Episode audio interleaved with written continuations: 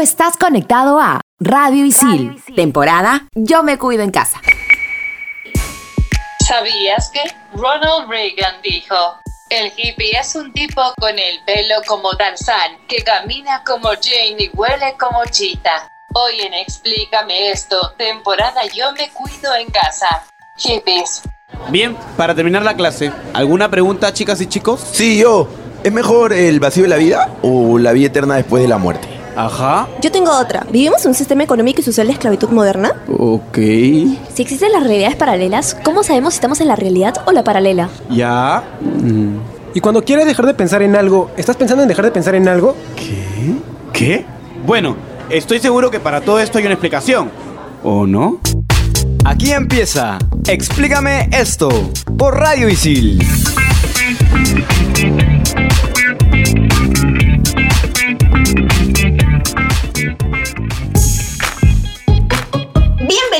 Explícame esto por Radio Isil, temporada Yo me cuido en casa. Mi nombre es Carmen y estoy conectada con Samantha, con Felipe y por supuesto con Isabel. Hola Isabel. Hola, apestosillas. Ahora entiendo por qué se la pasan diciendo que les gusta el amor y la paz. Busquen otra excusa para no bañarse y usen desodorante, por favor. Ay, me lloran los pitos XD. Apestosillas, apestosillas. Incluyendo, claro que sí. Hola Isabel, no sé por qué nos dices apestosillo si eres tú la que no se baña. Eres una inteligencia artificial. Reacciona, amiga. Amigos, ¿cómo serán los baños de Isabel en su mundo de ceros y unos? ¿Cómo están? Qué bueno tenerlos aquí en la conducción. Bienvenidos. Ah, me encuentro bien. Estoy feliz de, de volver acá, de estar con ustedes. ¡Yay! ¡Qué emoción, qué emoción! No sé si se pusieron a escuchar. Como siempre, lo único bueno que dice Isabel es el sabías qué, porque es buscas y un montón de datitos rebuscados. Y yo estaba investigando y Ronald Reagan siempre tenía este tipo de comentarios desatinados, porque el tipo asumía que nadie le estaba escuchando, pero todas estas cosas siempre las decía cuando tenía el micrófono prendido porque lo estaba probando. Y él decía, ay, estoy probando, nadie me va a tomar en serio. Pero era el presidente, pues entonces obviamente les tomaba muy en serio todo lo que decía. Apaguen su micrófono si tienen que decir o si se les escapa alguna tontería como esa. Sí, siempre, siempre, apaguen, apaguen. El otro día me dio ataque de risa y no me di cuenta que tenía el micrófono Y comencemos con la filosofía hippie. Fue un movimiento revolucionario que buscaba liberarse de las ataduras de la sociedad diseñando un nuevo sistema de vida. Los participantes de este movimiento, o sea, los hippies, creían que habían cosas más importantes que generar dinero en una empresa. Ellos eran seres y almas totalmente libres. Además, su filosofía se basaba en tres pilares, la paz, el amor y la libertad, siendo su principal objetivo la libertad para anular tabúes. También sus ideales estaban completamente en contra del sistema político americano, deseando su reformulación. Es por eso que creían que iniciando una revolución se modificarían las conductas de la sociedad tradicional. Ellos principalmente querían un mundo donde todos los individuos tuvieran el derecho de elegir cómo vivir, así sin dejarse influenciar por las creencias de la sociedad. Es como decir, yo quiero vivir sin tener que participar de los conflictos que tenga este país, yo quiero vivir vistiendo así, yo quiero vivir comiendo solamente pizza con piña.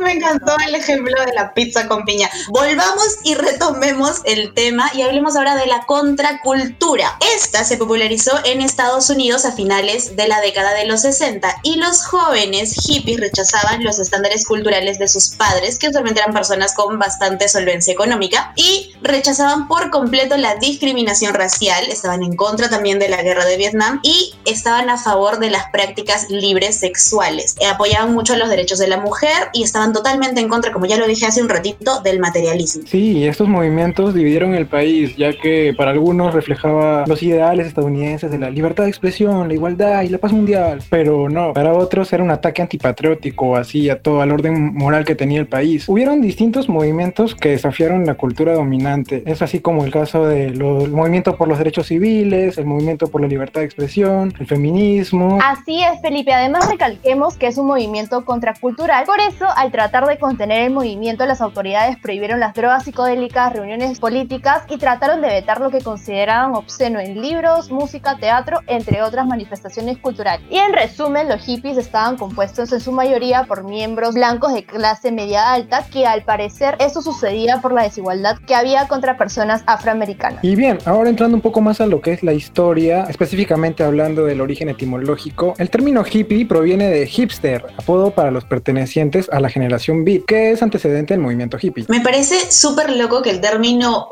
hipster haya estado en la faz de la tierra, por así decirlo, por tantos años y yo recién lo vengo a descubrir hace poquito con toda esta moda de ser hipster y demás. Pero sigamos hablando de este tema de la historia de los hippies. El término hippie fue acuñado en 1965 por el periodista Michael Fallon haciendo referencia a los beatniks, que como nos decía Felipe es la denominación hacia las personas de la generación beat y a los bohemios de San Francisco. El hippismo como tal surgió en la década de los 60 en San Francisco y el boom de este movimiento fue en 1967. Además, ellos se basaban en el anarquismo no violento, el rechazo al capitalismo, la revolución sexual, la preocupación por el medio ambiente, entre otros temas. Y en Francia ocurrió el llamado Mayo del 68 o Mayo francés, que era una serie de protestas hippies en 1968 en contra del status quo del país. Sí, y en 1969 la contracultura hippie tuvo mucho revuelo gracias al festival de Gusto. Chicas, hay que mencionar, esta es la contracultura más grande del mundo, ¿lo sabían? oh my god, bueno ya. El evento duró cuatro días y se llevó a cabo en una granja donde participaron aproximadamente 500 mil personas. Es un evento emblemático debido a que tuvo un ambiente absolutamente pacífico, relajado, chill. Ustedes ya me entienden, ¿no? Yo hubiera dado todo por existir en esa época y ser parte de ese festival porque fue increíble. Hubieron un montón de músicos, Hendrix, Santana. Uy, qué emocionante. Pero en este contexto estadounidense, cuando estaba pasando todo lo del hipismo, Estados Unidos se encontraba en medio de la guerra de Vietnam y los efectos sociales que dejaron las protestas tras el asesinato de Martin Luther King un año antes. Para que entiendan más o menos todo lo que estaba pasando en ese momento, les recomendamos el documental Woodstock de 1970 que ha ganado varios premios Oscar y está simpático, así que échenle un ojito. Ay, qué emoción. Bueno, este tema me emociona tanto. Por eso he traído a nuestra invitada especial del programa. Hola Anastasia, ¿cómo has estado, amiga? Mira, nena, yo no soy una invitada, yo soy parte de este programa, ¿viste? Ya veo, amiga, ya veo. Bueno, comencemos. El bestseller del programa, Casi Ángeles, el Principito, es un libro del 2020. Está escrito por el argentino, mi compatriota, che, Leandro Calderone, y está basado en la idea original de Cris Morena. Nos cuenta el viaje al futuro que hacen los protagonistas de toda esta saga con el fin de proteger a Paz, la hija de dos ángeles que representa a la paz del mundo. Precisamente Paz es una hippie de 22 años con una larga cabellera llena de dreads y directora de una escuela llamada Mandalay que hace referencia a la paz que otorgan los mandalas. La saga Casi Ángeles está compuesta por cuatro libros, el último aún ha sido estrenado y cada libro está basado en una temporada de la serie original de Chris Morena, así que vayan, compren el libro, está, está muy bueno. Interesante, interesante bestseller, Anastasia. Muchas gracias, amiga Anastasia, por informarnos, culturizarnos acá. Bueno, yo solo conocía la serie y fue toda mi infancia. De ahí no conocí novelas ni nada, pero obviamente tengo que leer el libro. Bueno, yo no había escuchado jamás de este libro, Sam, así que creo que voy a ir a investigar ahorita. Y regresamos en el siguiente bloque aquí en Explícame esto por Radio Isil, temporada Yo me cuido en casa. Videojuegos, tecnología, cómics y mucho más en Expansión Geek. Estrenamos los jueves. Explícame esto por Radio Isil.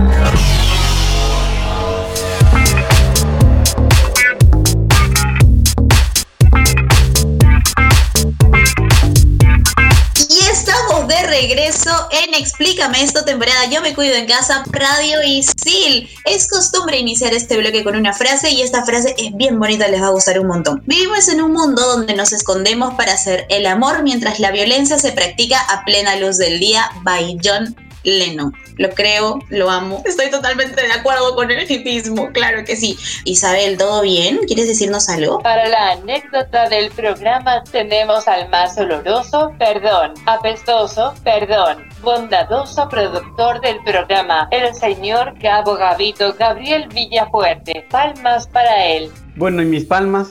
¿Qué pasó?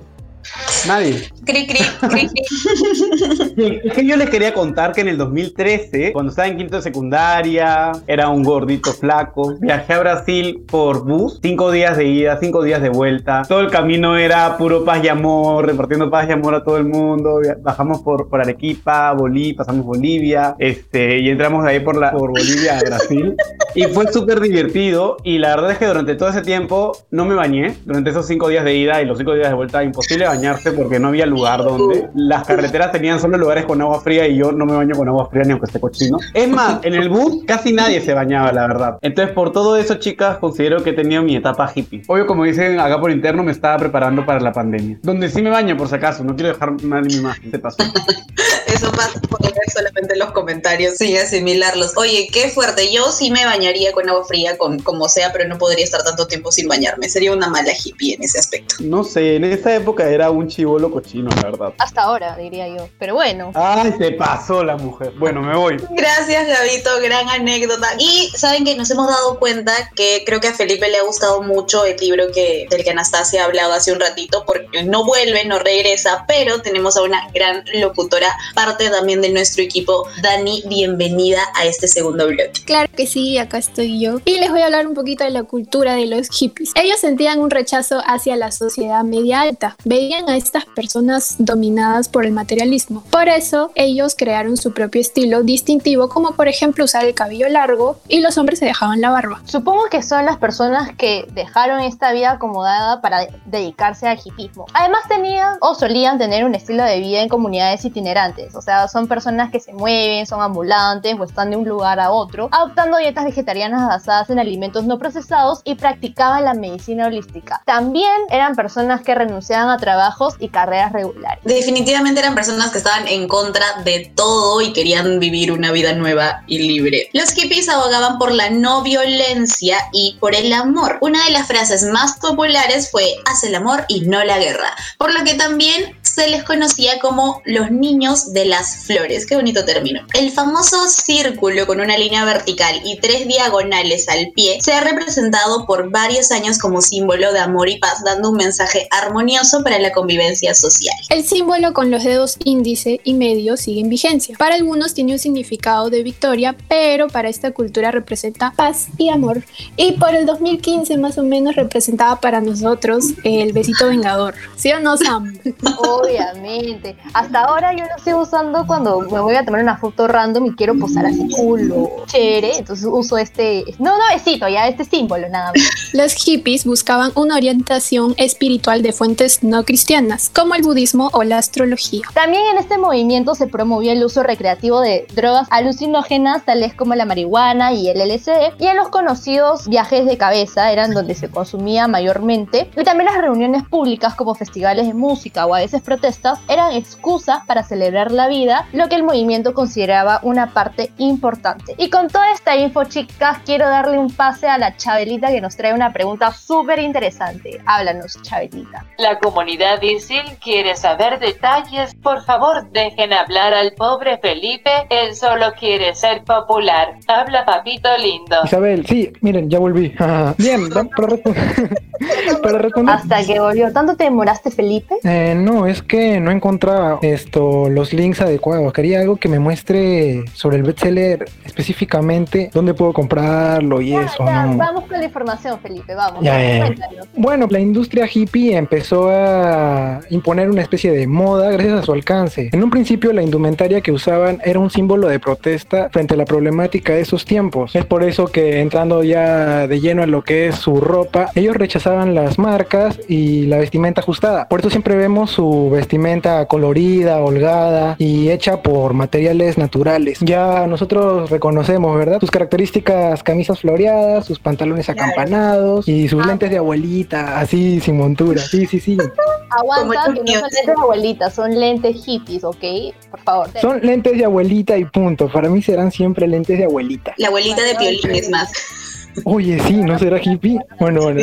Ahora entrando en lo que es la música, muchas personas hippies famosas eran artistas, pero sobre todo músicos. Eh, entre ellos podemos destacar a Jimi Hendrix, Janis Joplin con su potente voz, John Lennon, Bob Dylan, Jim Morrison y Carlos Santana. Algunos de ellos participaron en el Festival de Woodstock. Ah, tengo que mencionar, eh, Carlos Santana dos años después vino a Perú a presentar su concierto, pero el presidente de ese entonces, Velasco, dijo, no, no, no, no, no, tú te regresas por donde viniste y no me das ningún concierto acá. ¿No sabían eso, chicas? No, ¿qué fue con él? Ya, pues así pasó. Creo que inclusive le dijo, no, es un hippie imperialista. Oh, por Dios.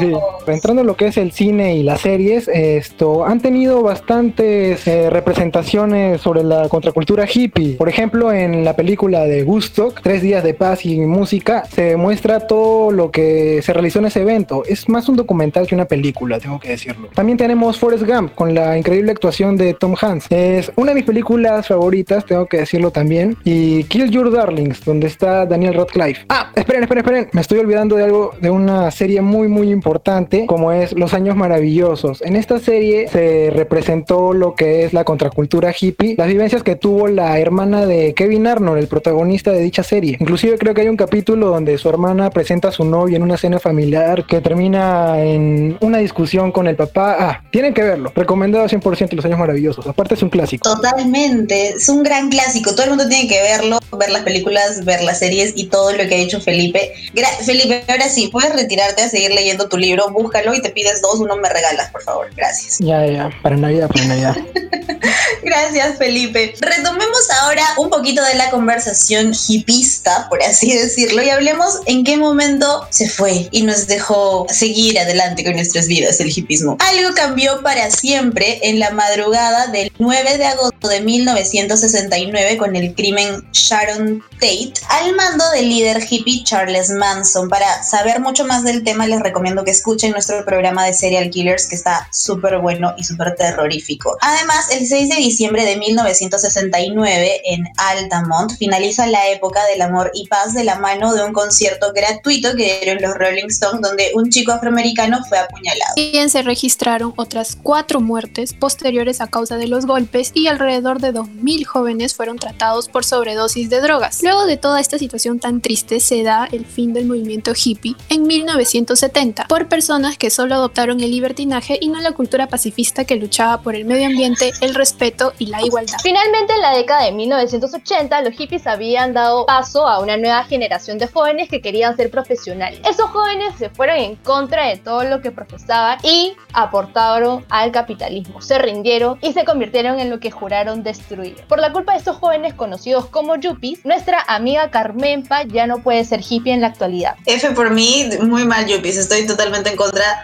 de los yuppies y mi falta de hippismo en esta actualidad. Pero hablemos ahora de lo que nos dejó esta contracultura para el mundo y para las futuras generaciones. En primer lugar, nos dejó ese bichito, esas ganas de buscar siempre la paz, ya que los hippies eran partidarios de la no violencia. Este movimiento defiende la vida sencilla en comunas, que son pequeñas comunidades autosuficientes dedicadas a la agricultura y a la artesanía. También el tomar conciencia por el medio ambiente y preservarlo y amar sin prejuicios, ya que los hippies aceptaban la libertad sexual completa. Además, apoyaban el consumo de diferentes drogas para evadirse o buscar estados alterados de conciencia que actualmente todavía lo seguimos viendo. Pero también nos dejaron ese ideal de alimentación sana y natural. Actualmente cada vez hay más personas que optan por ser veganos o vegetarianos y aquí va otro cherry de mi parte para ustedes con mucho amor y con mucho cariño. Escuchen nuestro programa Veganos que hay bastante información que les va a servir y les va a gustar muchísimo. Y pues como Felipe lo mencionó y disfrutamos de su participación en lo que leía su librito, el legado musical que dejaron los hippies fue increíble hasta ahorita. Toda esa música sigue llenándonos de paz, de tranquilidad y sobre todo de gustito de alegría. Y ya regresamos aquí en Explícame esto temporada Yo me cuido en casa por Radio Isil.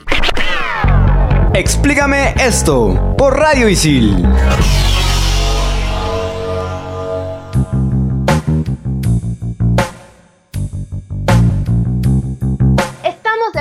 Con el top 5 del programa en Explícame esta temporada Yo me cuido en casa por Radio Sil. Demos fuertes aplausos a nuestra queridísima Carmen para modo top 5. Modo top 5 activado, estoy segura que sus casas están aplaudiendo como Sam lo pidió. Y el top 5 de esta semana es personajes que no dejan morir al hipismo. ¿Preparados? Preparados, listo, va. Top 5. Top 5. Top 5. Top 5. Las Misses. ¿Se han dado cuenta que todas las Misses del mundo, no importa si es Majo Mantilla Miss Universo o si es Dayanita Miss Gamarra 2008, todas las Misses siempre desean la paz mundial? Y ustedes me pueden decir, ay Carmen, pues eso ya se sabe. Pero lo que no saben es que nuestro equipo de investigaciones de Explícame esto se ha puesto a ver todos los certámenes de belleza y se han dado cuenta de algo. Ese saludo tan peculiar que tienen las Misses, en el que no abren los dedos de las manos y hacen movimientos delicados, es en realidad un mecanismo de sostén para disimular la frondosa y natural vellosidad de las axilas, porque los hippies son libres hasta de bellos. Es verdad, yo cada vez que veo certamen de, de belleza veo que las mises o las candidatas siempre tratan de hablar de la paz mundial solo para ganar. En verdad yo no les creo nada, ¿no? Ellas llevaron abajo este movimiento.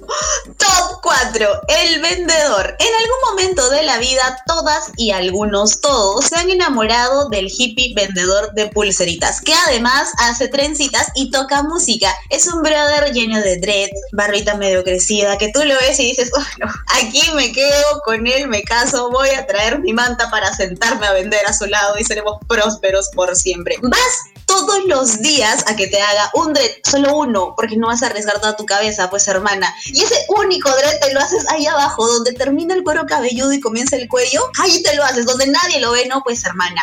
Así, con esta gente que no se compromete con los pobres hippies están en peligro de extinción. No me parece, totalmente en contra de esta gente. Tienes que ponerte desde la raíz, pero arriba, para que se te note ahí, o demostrar que eres hippie. Ah, gente, por favor, no sigan malogrando esta cultura. Yo sí, de esas tontas porque yo sí me hacía mi trencita ahí en la nuca y de ahí me la No, tenía amigo. que cortar encima. Arriba en la nuca. la No nuca. puedes, Dani, nos está decepcionando. Por personas como tú ya no hay hippies. Muy mal, Daniela. Top 3, la precursora. Me atrevo a decir, y que me juzguen los historiadores si quieren, pero yo estoy segura que la primera hippie nació aquí, en Perú. Es más, la hicimos santa, porque el John Lennon no nos la reconoció, entonces, no, pues no. Y si el John Lennon no hace justicia, el Papa lo va a hacer. Y lo buscamos y le dijimos, oye, Papa Clemente, mira, aquí tenemos a una dama bien buena gente, le gusta la paz, así igual que a ti, porque hasta, no sé, de repente el Papa Clemente también era hippie. Y además le gusta ponerse rositas en la cabeza. Y es así como gracias a Santa Rosa de Lima, todas las hippies del mundo usaban una coronita de flores. Súper bonitas, súper coquetas, súper naturales. Y al final resulta que Santa Rosita está en el billete de tantas lucas. Clara muestra de que los hippies tenían plata, sino como ponen a su representante peruano en el billete más grande. Confirmen o desconfirmen. Confirmo, Confirmo, los, los hippies tenían, necesitaban tener billete, ya sabes, para, para realizar sus cositas ahí, ya. No voy a entrar en detalles, pero yo, yo conozco unos, unos amiguitos acá por mi barrio que, que tienen plata y, bueno, no son hippies, pero llevan el, la misma forma de vivir. Son libres como hippies. Top 2, Melcochita. Quiero que piensen en cosas que caracterizan a un hippie, ¿ok? Recuerden todo lo que Felipe nos ha dicho. Ropa holgada, bien colorinche, les gusta la musiquita, son alegres, pero sobre todo profesan el amor libre y sin culpa. Y el tío Melcocha ya se pasa también, pues no, hijo tras hijo, tras hijo, tras hijo. Él al amor nunca le dice que no y ahí está haciendo la paz a todo el mundo. No me sorprendería que el otro año tenga otro hijito. ¿ah? Yo sí lo firmo ahorita. Predicciones Les con Daniela. apuesto, les apuesto. Top 1, el loquito. Pero sobre todo, sobre todas las cosas, el hipismo nunca va a morir porque siempre va a estar ese personaje que todo barrio tiene. Porque todos tenemos a nuestro loquito de confianza, pues no. Ese que cada cierto tiempo algún ser caritativo le corta los dreads. Y no sé cómo sean sus loquitos, amigos, pero mi loquito personal, mi loquito del barrio, cada vez que se ve sin pelo, no sé de dónde saca una lata de pintura, pero esas pinturas pues de, de pared, y se la tira completita en la cabeza. Casi siempre es verde o azul. ¿De dónde la saca? Nunca voy a saberlo, pero ahí está, lo ves por todo lado con su cabeza de ese color. Y en esta época, y esto sí es muy serio, no solo el hipismo, sino nosotros como humanidad estamos en peligro de extinción, así que no nos olvidemos de compartir un platito de comida, un vasito con agua con estas personas que probablemente lo necesitan más que nosotros. Este ha sido el top 5 del programa. Y recuerda, si ves a una persona con cabello largo y ropa holgada en tu casa, no es un hippie, es tu reflejo de cuarentena. Y si quieres crear un ambiente laboral de amor y paz, hermano, estudia recursos humanos en ISIL y aprende haciendo. Y como datazo curioso del programa, les contamos que el autor británico de Un Mundo Feliz, que por cierto tienen que leer este libro antes de morir, Aldous Huxley, ha sido considerado un visionario del siglo XX. Ahora se preguntarán por qué. Porque concibió ideas proféticas sobre los riesgos de la tecnología e influyó generaciones posteriores estando muy en línea con la contracultura hippie. Y esto ha sido todo por el programa de hoy. Estás en Explícame esto temporada Yo me cuido en casa por Radicil. Chao gente. Chao Isabel, cuídate. Esta bella flor se despide no sin antes recomendarles que hagan el amor y no la guerra. Usen mascarilla. Bye. Gran recomendación, Isabel. Me encantó, totalmente de acuerdo contigo por primera vez. Nos escuchamos en el próximo programa. André, te hemos extrañado muchísimo. Esperemos que puedas reincorporarte en el próximo programa. Un besito a todos. Bye. ¿Qué? ¿Ya grabaron? ¿Qué hablan? Acabo de llegar. ¿Me perdonan? Sí, apaga el Discord y ya nos vamos a comer algo. ¿Quién tiene hambre? Felipe, disfruta tu momento de no ser el buleado del programa. Te quiero. Bye. Besito, besito. Chao, chao. Y esto fue todo en Explícame esto, temporada Yo me cuido en casa por Radio Isil. Explícame esto por Radio Isil.